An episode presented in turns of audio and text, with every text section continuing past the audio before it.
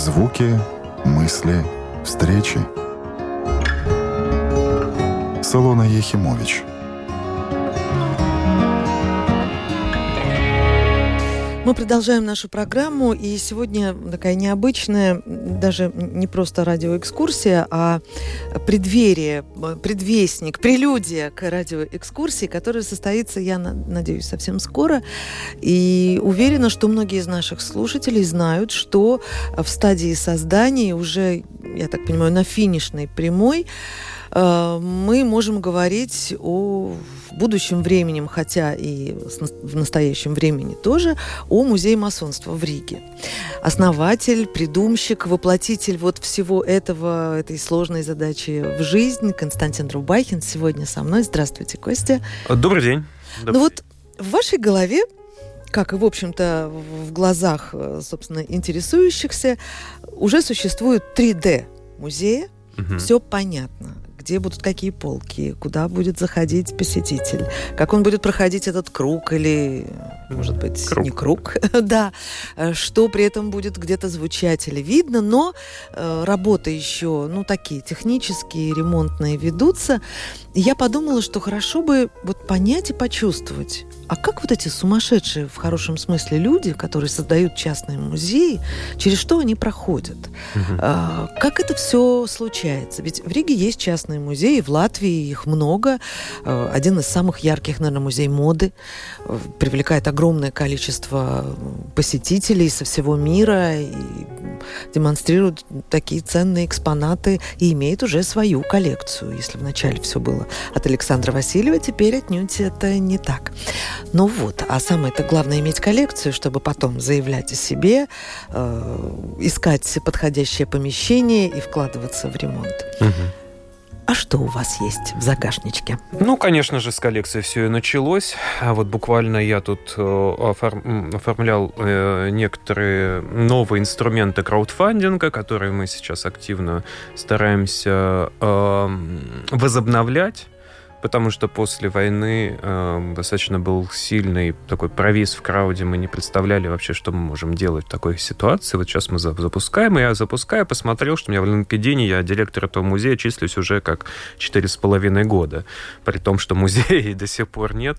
И э, те, кто следит за нашими новостями уже раза три, наверное, получали эту новость, что вот, дескать, вот через три месяца откроемся, вот откроемся. То есть сначала это был ковид, потом это была война, вот. Потом это была труба, которая под нашим музеем проходит, связанная с городскими коммуникациями. Тут мы ничего не могли сделать. Слава богу, они пошли навстречу и сделали пораньше эти работы, что не в 25-м году, когда мы уже все построили, нам было разламывать, а ну, вот... Да, это да, поэтому все время, все время... Не, ну они молодцы, то, что они пошли навстречу. Наоборот, мы с городскими властями здесь очень благодарны а, им, что они помогли, что они просто поменяли, поменяли график немножко. И а, поэтому вот сейчас мы только получается, доделали коробку, Вложили очень много денег уже, потому что это и климат-контроль, который держит постоянную влажность, и особый свет, конечно же, и правильный пол, который там не стачивается. В общем, цена помещения, которое в нашей собственности находится, равна цене ремонта на данный момент пока. Ой-ой-ой. Да. Вот. А, это 300 метров выставочной площади. Это большая достаточно такая задумка. И, конечно же, началось это все с коллекции. Разумеется, коллекция у нас э, самая большая, наверное, в Восточной, в Северной Европе.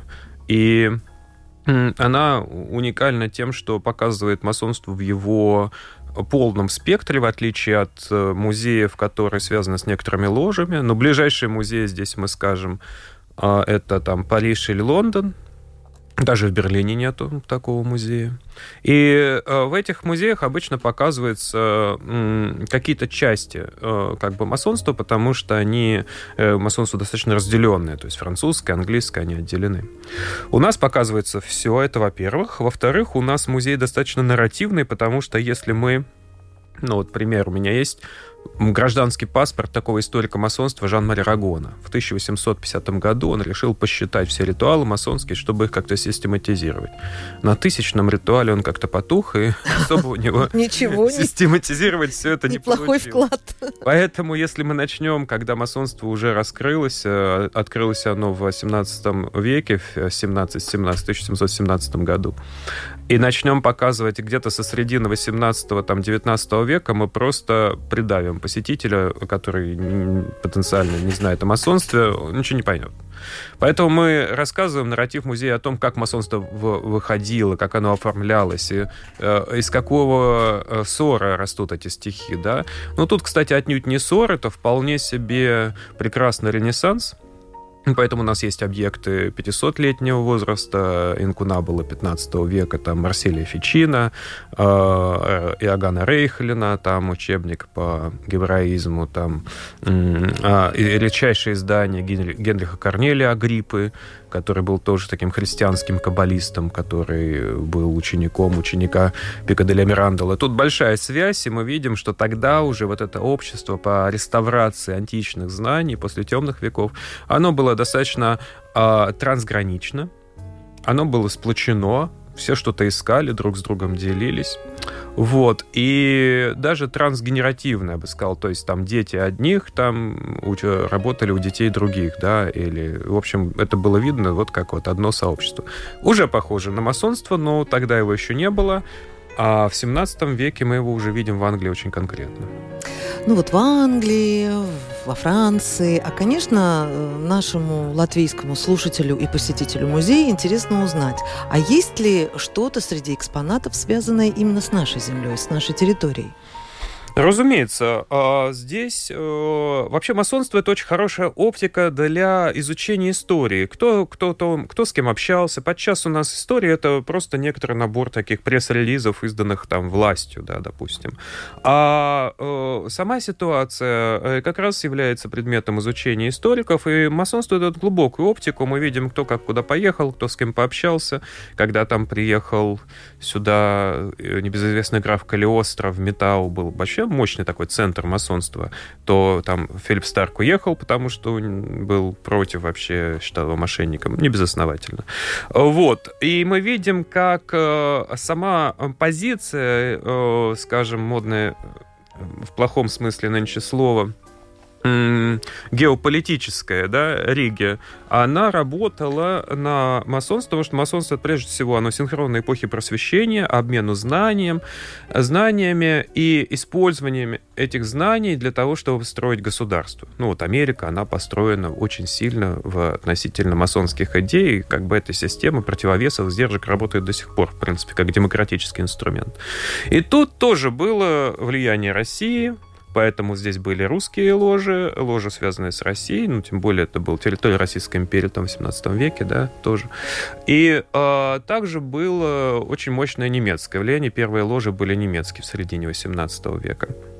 Итак, конечно же, мы видим, а, что здесь достаточно долго пожил Калиостро вместе с графиней Реки. Он хотел выйти на Екатерину II через нее, да, проводил здесь свои в металл э, ритуалы, во-первых. Нынешний Елгове, да. Елгове, да. Во-вторых, он был еще таким спиритуалистом, и он показывал всякие спиритуалистические опыты, когда дети видели друг друга через сосуд воды на расстоянии там 15 э, километров друг от друга, например. Это как раз эксперимент в доме Рекки он проводил. Есть такая гравюра масонская, где это показывается 18 века. Вот. Тем не менее, фигура это достаточно сложная, и все-таки он действительно, в общем, такого мошеннического рисунка был товарищ. Но, а, с другой стороны, также масоном э, был Меркель, улицу которого мы помним, да, и Гердер, его немецкий друг, как раз в ложе Амалии. У нас есть знаки Гердера как раз из ложи Амалия. Вот.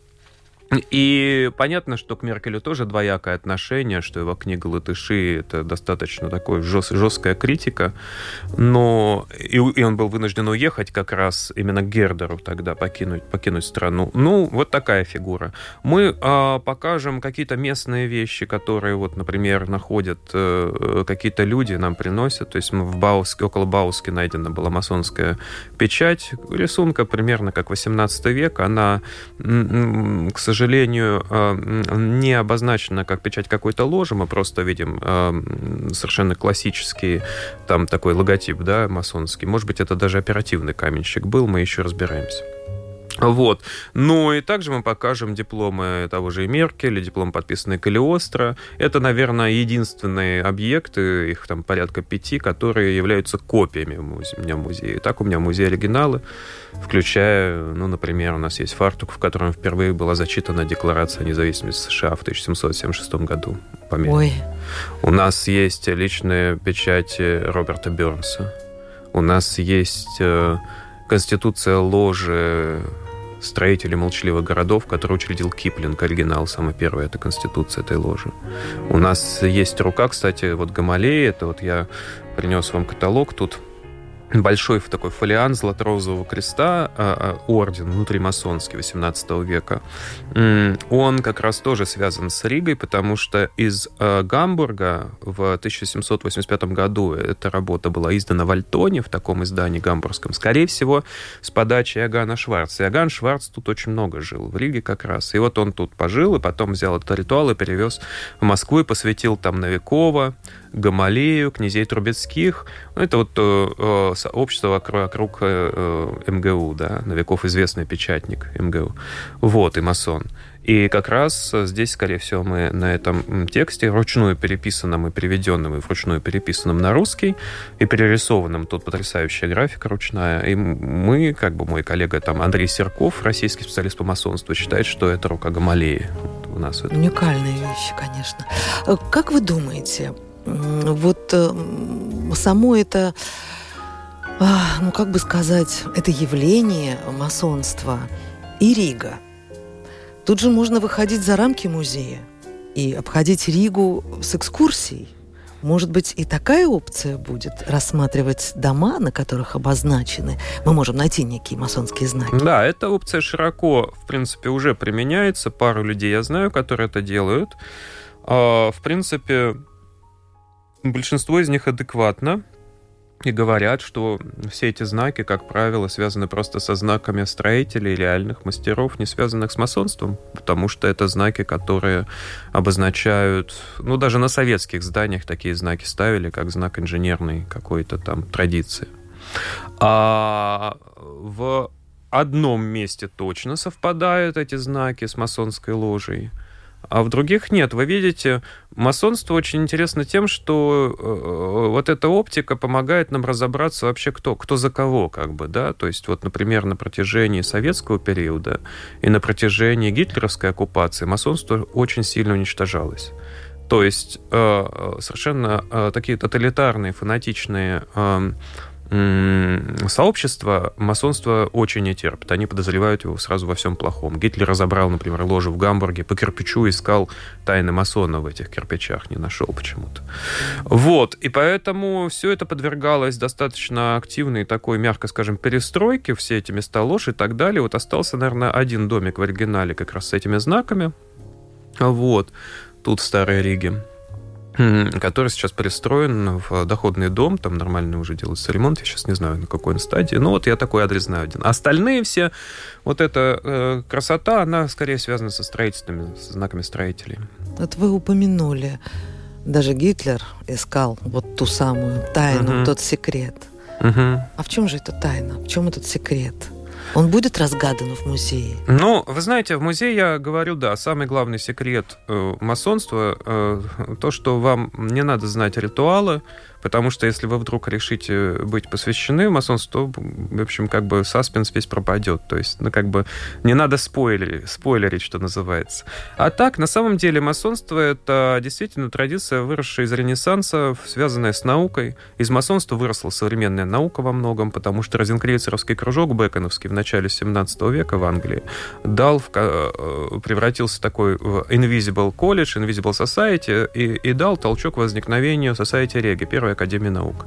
И вот основатели Society Реги, первой академии наук, это были как раз первые спекулятивные, то, что называется, масоны. То есть не строители, а те, кто размышляют кто строит храм не в натуре, а в душе. Это был Кристофер Рен, великий архитектор Лондона.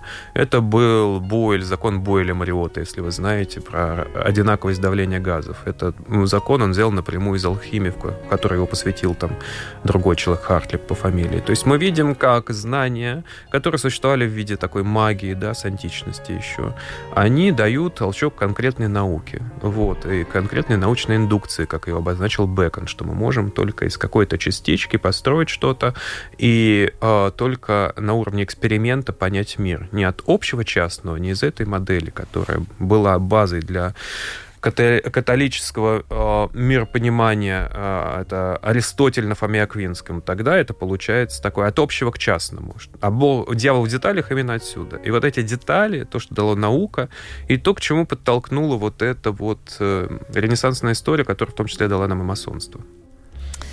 Мы вот сидим друг напротив друга. Немного времени остается у нас, и мы говорим о, о том, что ну, довольно скоро уже откроют свои двери реальный музей масонства. в Риге. детали вы имеете в виду, да?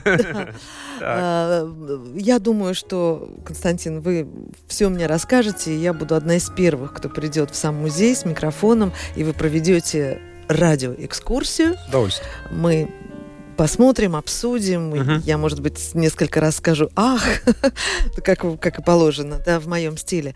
Но все-таки мы сегодня встречаемся с поэтом. Как э, ваше поэтическое ощущение? Пишется ли, э, хватает ли поэтических сил, когда вокруг э, ремонты, сметы и так далее? Ну, ну тут, э, тут надо выбирать. Э, э, ну, то есть, э, исходя из усилий, из направленности усилий, вообще как работает человек и наш мир, да, э, нам нужен резонанс. Чтобы хорошо получалось, э, ты не должен ты должен почувствовать ритм, который дает и который резонирует с целью.